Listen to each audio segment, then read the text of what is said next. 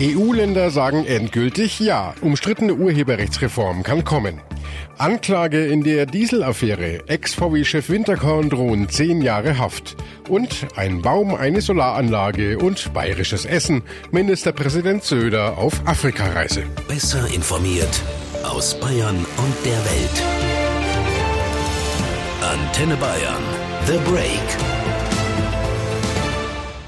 Willkommen zum Nachrichtenpodcast von Antenne Bayern. The Break ist die Auszeit für mehr Hintergründe, mehr Aussagen und Wahrheiten zu den wichtigsten Themen des Tages. Es ist Montag, der 15. April 2019. Redaktionsschluss für diese Folge war 17 Uhr. Ich bin Antenne Bayern Chefredakteur Ralf Zinno. Zehntausende sind in der letzten Zeit immer wieder auf die Straße gegangen, um genau das zu verhindern, was jetzt passiert ist. Die EU hat die umstrittene Urheberrechtsreform endgültig beschlossen. In den Augen der Kritiker bedeutet das das Ende des freien Internets. Sie fürchten, dass massenhaft Inhalte im Netz blockiert werden könnten.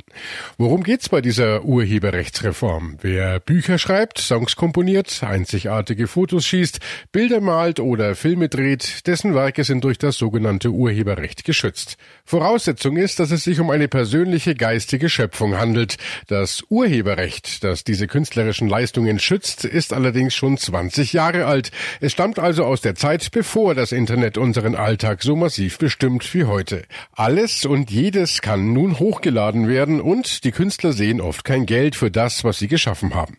Mit der Reform des Urheberrechts will die EU erreichen, dass Schriftsteller, Musiker, Videokünstler und andere Kreative im Netz fair bezahlt werden. Das Urheberrecht soll damit ans digitale Zeitalter angepasst werden. Die großen Plattformen wie YouTube und Co. sollen von ihrem enormen Gewinnen etwas an die Künstler abgeben.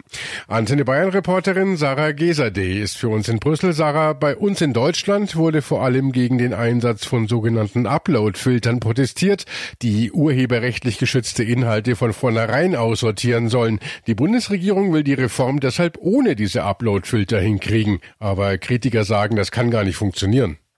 Genau, Ihrer Ansicht nach kann die Reform in der Praxis nicht anders umgesetzt werden. Und zwar nimmt das neue Urheberrecht Plattformen wie YouTube in Zukunft verstärkt in die Pflicht, wenn es darum geht, Urheberrechtsverletzungen im Netz zu vermeiden.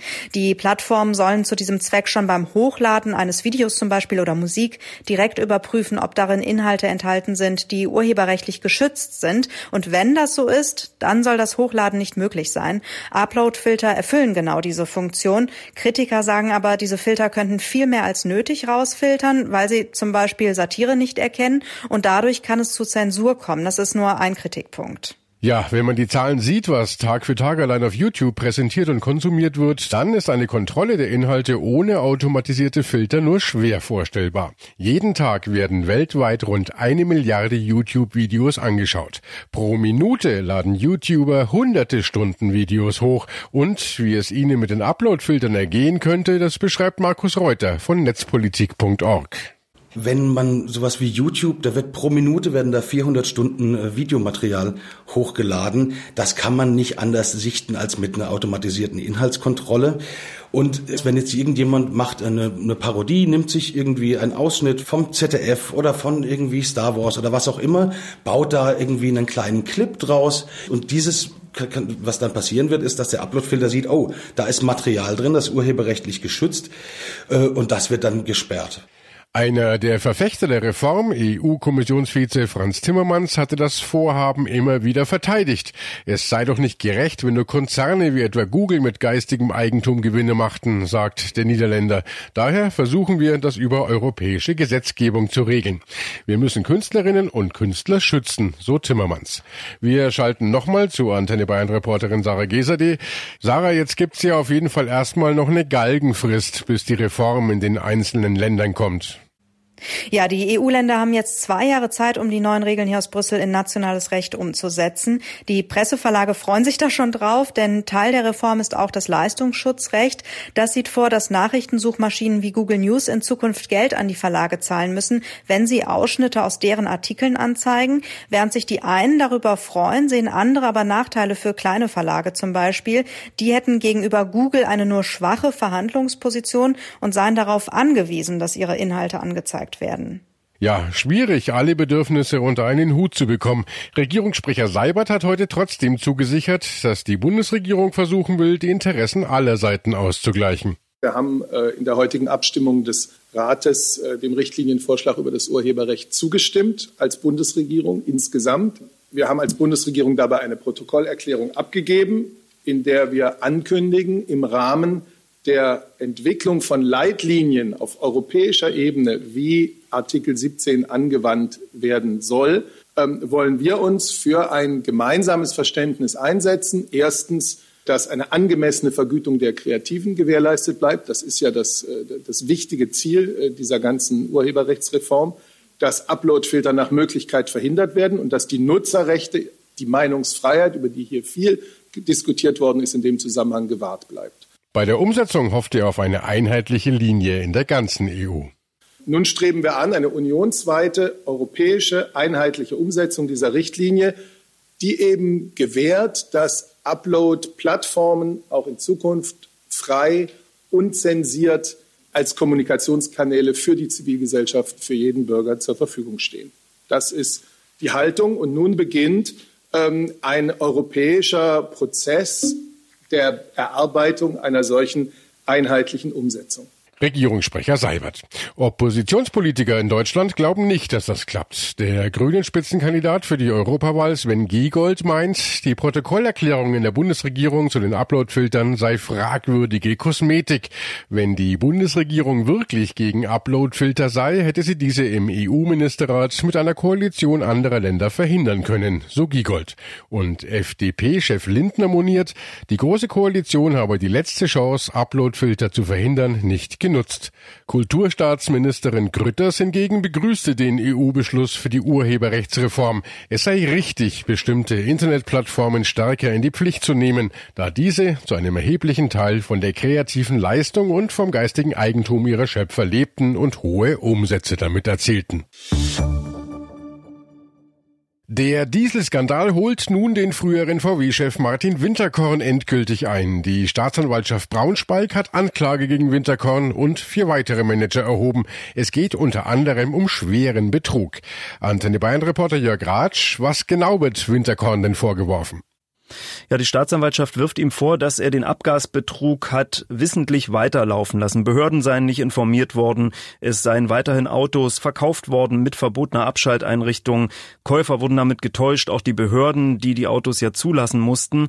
Die Anklage spricht von mehr als neun Millionen Fahrzeugen, die so verbotswidrig in Verkehr gebracht wurden und Martin Winterkorn und äh, vier andere Manager, denen wird vorgeworfen schwerer Betrug, Verstoß gegen das Gesetz gegen unlauteren Wettbewerb und auch Untreue, Steuerhinterziehung und Falschbeurkundung. Es geht ja beim Dieselskandal und auch in dieser Anklage gegen Winterkorn um sogenannte Abschalteinrichtungen. Bitte erklär doch noch mal ganz kurz, was damit genau bewirkt wurde.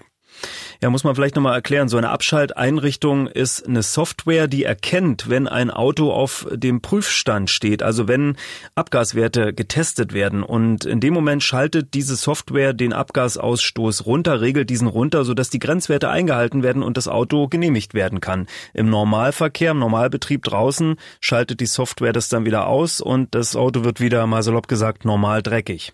Und äh, warum haben die sowas eingebaut? Also die Anklage wirft VW vor, dass das Ganze im Prinzip ähm, aus Profitgründen gemacht wurde, um die Marktanteile von VW zu erhalten oder diese, so heißt es in einer Mitteilung, zum Wohl des Konzerns und der Angeschuldigten selbst noch zu vergrößern. Die Autos wurden sogar noch als besonders schadstoffarm und umweltfreundlich beworben, so die Anklage, so dass manche Käufer dafür ähm, auch noch eine Steuerbefreiung bekommen haben. Also wurde auch im Prinzip der Staat noch betrogen. Jörg, äh, welche Strafe droht Winterkorn und auch den anderen Managern denn jetzt und äh, wann genau soll der Prozess überhaupt stattfinden? Im schlimmsten Fall könnten bis zu zehn Jahre Haft drohen. Auch äh, Millionen an Bonuszahlungen müssen die Manager, das ist der Wille der Staatsanwaltschaft, zurückzahlen. Da geht es laut Anklage um Beträge bis zu elf Millionen Euro. Das Landgericht Braunschweig guckt sich jetzt die Anklageschrift an. Die ist fast 700 Seiten dick und wird dann entscheiden, ob es zum Prozess kommt und wann. Wie lange der dann dauert, da traut sich jetzt keiner eine Prognose zu, denn wenn man alleine die Masse der Akten sich anguckt, 75.000 Seiten in 300 Ordnern, das wird nicht in ein paar Wochen erledigt sein. Abschließende Frage noch, äh, wo ist Martin Winterkorn eigentlich? Ja, das ist auf die Schnelle jetzt nicht rauszufinden. Sein Wohnort war zuletzt München und ich schätze mal, Martin Winterkorn wird sich vor allem in Deutschland aufhalten, denn es liegt in den USA ein Haftbefehl gegen ihn vor wegen des Abgasbetrugs. Da drohen ihm viele Jahre Haft und hier in Deutschland ist er sicher, dass er nicht ausgeliefert wird. Das steht auch im Grundgesetz. Deutsche werden nicht in Länder außerhalb der EU ausgeliefert, also wird er wahrscheinlich sich hauptsächlich hier auch aufhalten.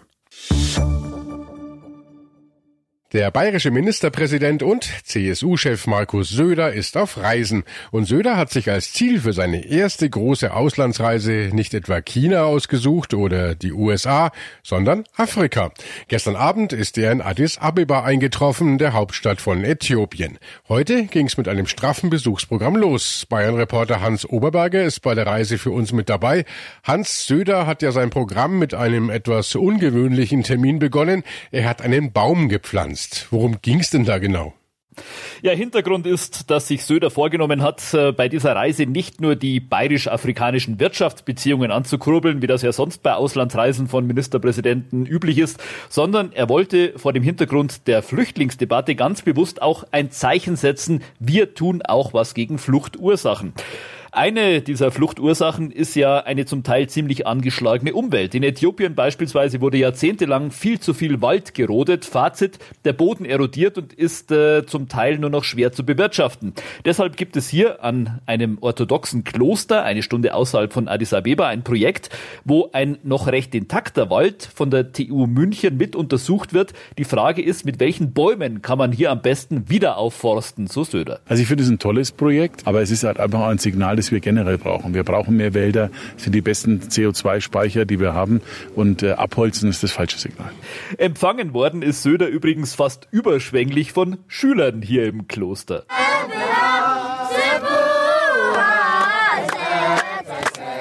Eine sehr nette Stimmung heute hier also und ja, dann hat Söder natürlich auch noch selbst symbolisch ein kleines Bäumchen gepflanzt und gegossen. Am Mittag hat Söder dann in Addis Abeba ein bayerisches Afrika-Büro eröffnet. Was muss man sich denn darunter vorstellen? Ganz unspektakulär. Das ist ein ziemlich kleines Büro im dritten Stock des Zentrums für deutsche Entwicklungszusammenarbeit. Da sitzen auch noch andere deutsche Organisationen drin, unter anderem die Gesellschaft für internationale Zusammenarbeit, mit der die Bayern das hier gemeinsam betreiben. Aufgabe dieses neuen Büros ist vor allem, die Interessen des Freistaats zu vertreten, aber auch bayerischen Unternehmen einen Anlaufpunkt für Geschäfte in Afrika zu geben. Und das kann schon funktionieren. Und zwar, obwohl das Büro so klein ist, sagt der neue Präsident der Vereinigung der bayerischen Wirtschaft, Wolfram Hatz. Der ist ebenfalls mit nach Äthiopien geflogen. Es ist wirklich sehr geil und es ist nicht pompös. Und ich finde, dass das eine gute Investition ist. Hier ein klitzekleines, aufwandsloses Büro zu haben, ist sicherlich der richtige Schritt. Zur Eröffnung hat jedenfalls heute bayerische Blasmusik gespielt, mitten in Addis Abeba. Und Söder hat der neuen Leiterin des Büros, Linda Schrammel, viel Erfolg gewünscht. Sie sind sozusagen jetzt, äh, ja, meine Vertretung hier. Frau Schrammel hat diese kleine Spitze von Söder übrigens sehr souverän weggesteckt. Heute Abend ist im Rahmen von Söders Reise noch ein bayerischer Abend geplant. Was wird da passieren, Hans? Ja, bei diesem bayerischen Abend geht es vor allem darum, dass Bayern sich präsentiert. Äh, es sind rund 400 Gäste geladen. Das sind natürlich die mitgereisten Unternehmer aus Bayern dabei, aber auch Vertreter aus Politik und Wirtschaft hier aus Äthiopien. Es gibt Blasmusik dazu, eine gescheite bayerische Brotzeit, Bier, Oberster, Leberkäse, Brezen. Das meiste davon mitgebracht, aber einiges wird natürlich auch hier zubereitet. Da müssen sie allerdings noch ein bisschen üben. Vorhin bei der Eröffnung der bayerischen äh, Vertretung des bayerischen Büros hat es selbst gebackene Brezen gegeben. Ja, das waren eher so kleine Brezenfladen. Und das war ja dann erst der erste Tag von Söders Äthiopienreise. Was hat er sich denn noch so vorgenommen? Morgen wird sicher ein nicht ganz so lustiger Tag. Söder will sich ein großes Flüchtlingslager an der Grenze zum Südsudan ansehen. Gambella, da leben fast 100.000 Menschen unter zum Teil üblen Zuständen. Aber Söder hat erklärt, er könne eben nicht in ein Land wie Äthiopien fahren und lediglich auf die wirtschaftlichen Möglichkeiten für Bayern schauen. Die meisten Flüchtlinge in Afrika fliehen ja nicht nach Europa, sondern sie fliehen vor Krieg und Vertreibung in ein anderes afrikanisches Land. In diesem Fall eben aus dem Südsudan. Auch hier hat Söder ein bisschen was im Gepäck. Es geht äh, vor allem darum, Schulen in diesem Flüchtlingscamp auszustatten, denn da leben natürlich auch tausende Kinder, vermutlich über Jahre, und auch sie sollen ja zumindest die Chance kriegen, eine Schule zu besuchen. Also eine sehr vielschichtige Reise von Söder hier in Äthiopien. Danke und liebe Grüße nach Äthiopien. Und äh, das war The Break, der Nachrichtenpodcast von Antenne Bayern an diesem Montag, den 15. April 2019. Ich bin Chefredakteur Ralf Zinno. Antenne Bayern. Besser informiert. Jeden Tag. Zu jeder vollen Stunde auf Antenne Bayern.